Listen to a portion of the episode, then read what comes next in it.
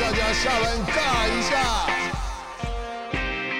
欢迎来到下班尬一下，我是热爱马拉松的物理治疗师世奇。大家在运动的过程中，难免有一些大大小小的伤痛，所以在 PT 诊疗室的这个单元，我们会针对运动上的一些疑难杂症，做我的看法以及建议，来提供大家参考。那我们今天呢，延续之前访问到奎哥，请奎哥来跟我们分享一下他跑完马拉松之后，在课表中发生的小腿撕裂或拉小拉伤的一个状况。这个伤呢，出现在我小腿大概阿基里斯腱上面腓肠肌，大概就是小腿那个嗯，那个叫什么肌啊？腓肠肌，你说腓肠肌上面是什么肌？腓肠肌上面是比目鱼果旁肌，应该说腓肠肌的深层是比目鱼肌，哦应该说阿基里斯腱上面有腓肠跟比目鱼肌，对，大概是这个个位置。嗯嗯，我的小腿小腿肚。对小腿肚这边就是跑步的时候有点刺痛嘛，OK，刺痛之后我还是哎、我还是把那个课表吃完了，我也觉得我还是能动，当下还是能对当下能动。我一开始跑四分多速受伤之后，我就开始跑七分速，是 就是很慢很慢。哦，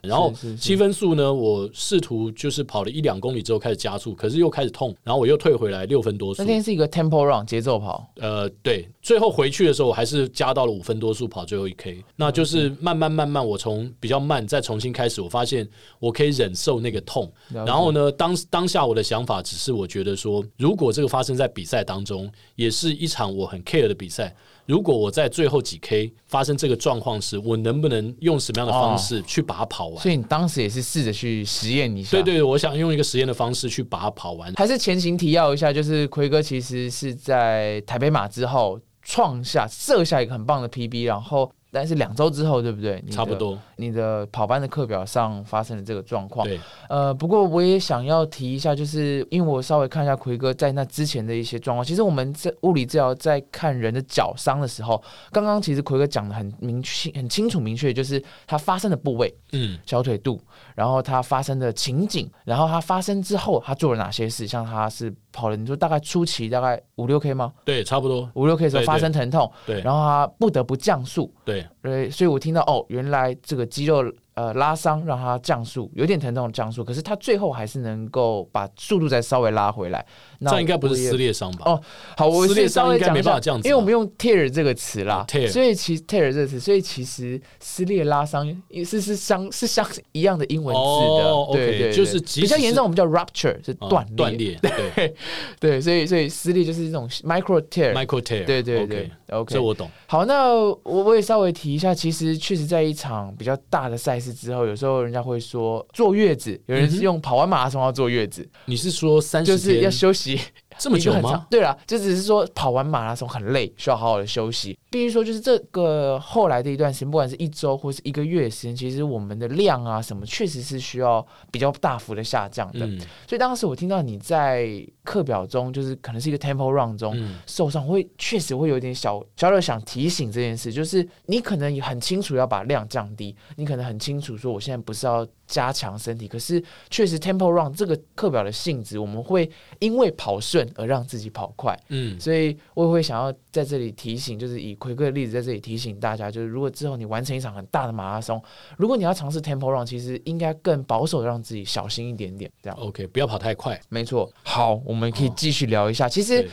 小腿的解剖，我们在之前的伟中来的时候有提到，因为他是阿基里斯腱受伤，所以也在这里跟大家分享一下，其实阿基里斯腱跟上面的小腿肚是相连的。那以伟中的经验，他是在下方的肌腱，我们叫 tendon 的地方受伤。那奎哥的部分，他是小腿肚肌肉的地方受伤。那在这里，除了刚刚奎哥试着讲的那个位置，我也想再问一件事，因为小腿肚其实有内跟外，那奎哥你感受是比较偏内还是偏外？偏外，好，偏偏外侧。那我们了解到位置之后啊，其实我们就继续去看这个解剖了嘛。那在处理这个小腿的时候啊，我们想象它像一条线，那受伤的其实是其中一个点。那我们在急性期的处理，如果是比较严重，你可能会试着去止痛，止痛的方式有像冰敷，避免它严重发炎。那如果到了比较缓和、比较慢性期，可能过了两三天，你走路不会痛，可以稍微的动，可是跳或单脚站还是有困难的时候呢，我们必须继续去找到它的紧绷去放松。一个点为什么会被拉伤？可能是因为上面或是下面的紧绷。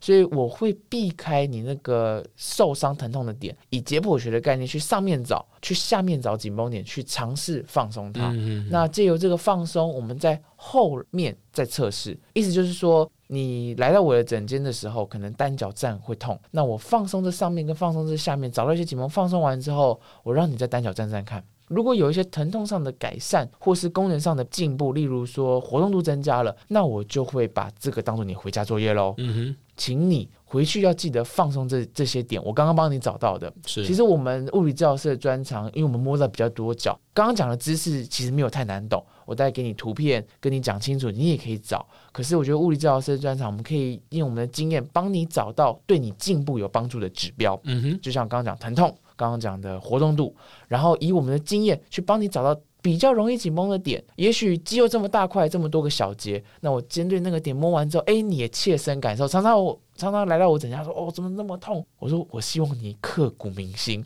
回家记得好好放松是。是，用按摩球吗？用你给我的按摩球吗？对，等一下呢 也会跟着跟大家分享。其实，在放松的部分，因为不同的部位，小腿肚啊，其实我非常喜欢滚筒。哎，我我也很喜欢你的按摩球，哎哦，谢是真的，谢谢谢，真的吗？从一个这个使用者的角度，感谢我感谢真的非常，喜欢。然后滚筒我也有，是。但是有些地方滚筒跟按摩球效果没错，不同，没错，对对，所以我这里也会想要跟奎哥分享，其实，在小腿肚的放松，滚筒呢效果是很不错的，嗯也这里跟就是听众朋友分享。那个按摩球，它在一些脚底很棒，是在臀部很棒，肩膀很棒，可是其实小腿肚的部分，其实滚筒是一个很棒的东西。是，对对对，当然按摩球也可以，可是因为碍于它的大小，对，跟它没有这么稳定，其实小腿在压上去的时候容易跑掉。偏离，对，对对，滚筒它的稳定度啊，可以帮助我们更容易找到这个紧绷的点。嗯对，那小腿肚其实我们很常听到腓肠肌，下面一点点有比目鱼肌，和更深层。嗯以外侧来讲，可能还有腓骨长短肌，所以这些可能都会是我要去找的东西。那如果听众你所在的地方或者你工作忙碌，没有机会。找到物理治疗师，我也会说，我今天跟你讲了小腿肚有这些肌肉，在放松的时候，你必须仔细去找。那怎么去改变深浅层？因为我刚刚讲了嘛，从浅到深。那我就是一个点这样压下去，我怎么知道我现在压哪一层？我们可以借由脚踝的动作，把脚踝往上勾，这时候绷紧你的小腿肚的时候，你压的就是比较表浅的腓肠肌。把脚踝往下踩，我们叫做踮脚直屈这个动作，你的小腿放松了。滚筒自然就往深层去了，嗯这时候你再去动你的小腿，很自然的你就可以再放松到比较深层的比目鱼肌，比较深层的可能像腓骨长短肌这我们可以自己做吗？有机会哦。可是我踮脚怎么用啊？怎么用对不起？，我讲的就是你脚放在滚筒上的时候，哦，脚放在把滚筒上脚嗯哦，板往上勾把脚板往下放，哦，OK，嗯，了解。借由这种方式去调整。就是来回的滚，就是哎往下放的时候就比较深层，你刚刚哎，是是是，然后往上勾的时候就是比较浅层的表，浅的肥肠肌，对，我们可以借由这种方式再去哦帮助你自己找到。对，是是是，所以其实我都把我的把戏讲完了。啊那 不可能不可能，你在医学院学了这么多东西，不可能一分钟就讲完。哎，倒不一定哦。其实就像奎哥，你坐在主播台这么久，嗯，你也这么多经验，可是我们的专长就是能够把这么多东西精简到你需要听。也是。是这个这个也是现在很忙碌嘛，我希望得到重点，没错你，马上把重点讲出来。对对对，我让你得到这些重点，然后能够循序循着它去把它处理完。好，那天因为天气比较冷，然后有点啊下雨，所以我在想我在对我在想会不会是因为天冷的关系？因为最近因为天气实在一波一波的寒流嘛，那很多的跑友也会建议，或是说真的有人就发生说，因为跟平常。天气比较热的时候，暖身的时间可能会不一样，所以这边我也想想请教世奇，就是说冷天时的暖身是不是真的要加强？然后开始跑的时候要用什么样的态度去面对它跟热天呃或是温度比较高一点的时候不一样的这种准备方式？嗯，那我会想要，因为我们都是在台湾的环境嘛，其实我们是比较适应比较温暖甚至有点热的环境，所以常常我们有时候暖身的流程可能比较短。嗯，可是我发现，如果要真的要执行一个课表或执行一个训练的时候，我会建议在寒流来的时候，大家可以穿着暖一点，穿着长裤先去慢跑。因为其实我也是看着家仔，因为家仔他们那种体脂肪很少，然后大家马拉松练到一个程度的时候，他甚至是穿着外套、穿着毛毛、穿着袜手套开始慢跑。慢跑完之后，他觉得身体差不多，他再脱下这些比较厚重的外套去做动态操。动态操的时候，他可能会穿比较短一点的裤子，可是他真的在主要课表的时候，他可能还是会换上短裤。换上他飘裤，因为台湾还没有到零下十来二十度，所以他的环境其实还是可以用飘裤适应的。所以你会不会说一定要穿到多长？就是低于五度就一定要长裤，这倒不一定。可是暖身的流程确实会需要长一点。那以我自身的经验啦，因为我也是一个呃比较忙碌，然后会想要快快上场的人。然后我上礼拜就很有经验，我就是又是很很仓促的暖身完之后下去试着跑课表，我发现肌肉唤醒不起来。哦，你不会喘，你不会累，你不会觉得很喘，可是你觉得那课表你很难执行，那种感觉是是肌肉，我会说它肌肉唤醒不来，因为我用这个词是因为这样，我们在控制这个肌肉的时候，其实神经系统一直在调节，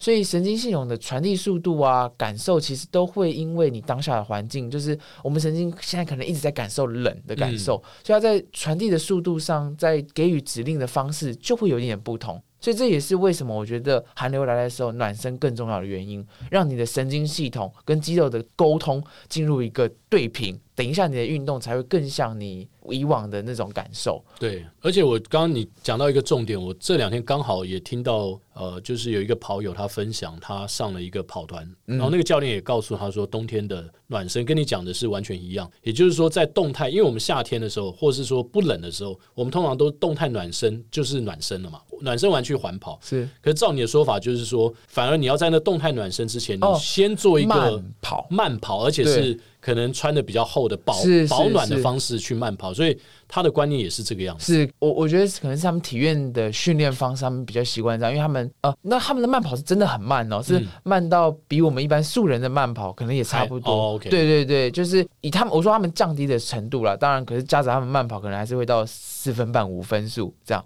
可是也是提提醒大家，就是我们必须把一个慢跑放在前面，让自己真的热起来，你在做动态暖身其实也会比较顺利。嗯哼哼。对啊，那我再问世奇一个好哦，就是说，其实我在暑假的时候，我曾经有过，就是我从呃公馆跑到新店，嗯，然后去练唱，哦。然后练唱完再跑回来啊，这很糟糕哦，我都没有热身哦，是。而且练唱两个小时我都冷掉了嘛。我跑去的时候没事，可是我跑回来的时候就发现我的 hamstring 大大腿后侧侧。就出现了跟我这次小腿一样的刺痛的伤。然后当时我有去看呃复健诊所，是。然后医生也帮我稍微用那个超音波照了一下，说：“哎，你这个还好，就虽然刺痛，但是没有就刚刚你讲的这个 micro tear，可能是类似这样，就是说轻微的撕裂伤。是然后他就叫，嗯，你知道诊所都做一些那种仪器固定的那种，对对对什么电疗啊，然后热敷啊，干嘛干嘛。错然后后来慢慢就好了，然后大概一个多礼拜之后，我就开始跑步了。嗯所以第一个我想问的两个问题，第一个，我这个两腿后面的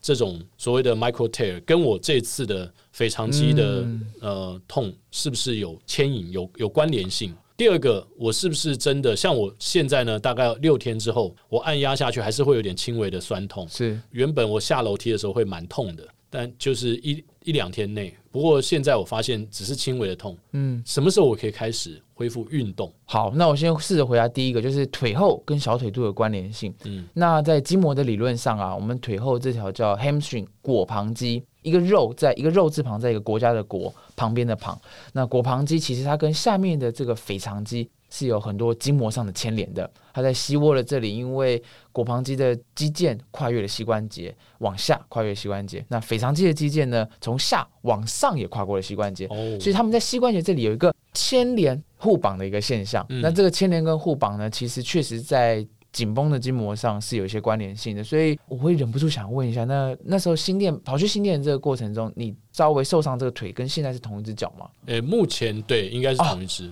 但是我印象中我另外一只也曾经受伤，但是没有像这左腿这么严重。是是是，那我先试着从一样从左腿这里来讲好了，就是一样是左腿的话，那我会说，其实你现在小腿的状况可能跟上面会有一些关联性。那初期处理完小腿的症状之后，后期其实我也会想要想办法解决你大腿后侧的那个紧绷。可是你刚刚又是在这访问的过程中，你又提到你其实右脚也是一样，嗯所以这时候呢，我会另外再从也许是跑姿的方式，也许是我生理评估的方式去看，是不是你后侧的肌肉总是用太多，嗯是不是你后侧的腿后用太多，臀部用不够，是不是你后侧腿后用太多，你前面用的不够，所以这也会是我，如果你是成为我的病人，那我接下来要一步一步再去找的东西。嗯，这样感觉好像被你调教完之后，我会变一个专业的跑者，因为这太专业的治疗了。对，应该说很多专业知识会帮助我们变成更有效率的跑者。是是，对对，那刚刚奎哥也提到，你说这个疼痛什么时候可以开始练？恢复对对，就像奎哥你讲，其实以腿后的经验，你好像。